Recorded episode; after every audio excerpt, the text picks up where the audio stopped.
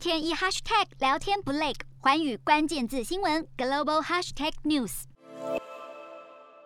总额高达七千六百八十亿美元的国防授权法案，其中七十一亿美元将用在为了威吓中国所提出的太平洋吓阻倡议。法案也包含多项提升台湾自我防卫能力的具体措施。国会在法案中呼吁美方与台湾进行实地训练与军事演习。包含邀请台湾参加二零二二年环太平洋军演，让台湾能确保足够的自我防卫能力，也促进美台官员在战略、政策与职能层级的交流。国会也要求美国国防部长提交台湾防卫能力评估报告，协助台湾发展不对称防卫能力，并加强美国国民兵与台湾的合作。其中，评估美国国民兵与台合作的报告，最晚需在明年二月十五日之前提交。四大公投，人民做主，民意风暴来袭，政府如何接招？锁定十二月十八日晚间十点，有凭有据看台湾特别节目，决战四大公投议题，独家剖析，就在环宇新闻 YouTube 频道直播。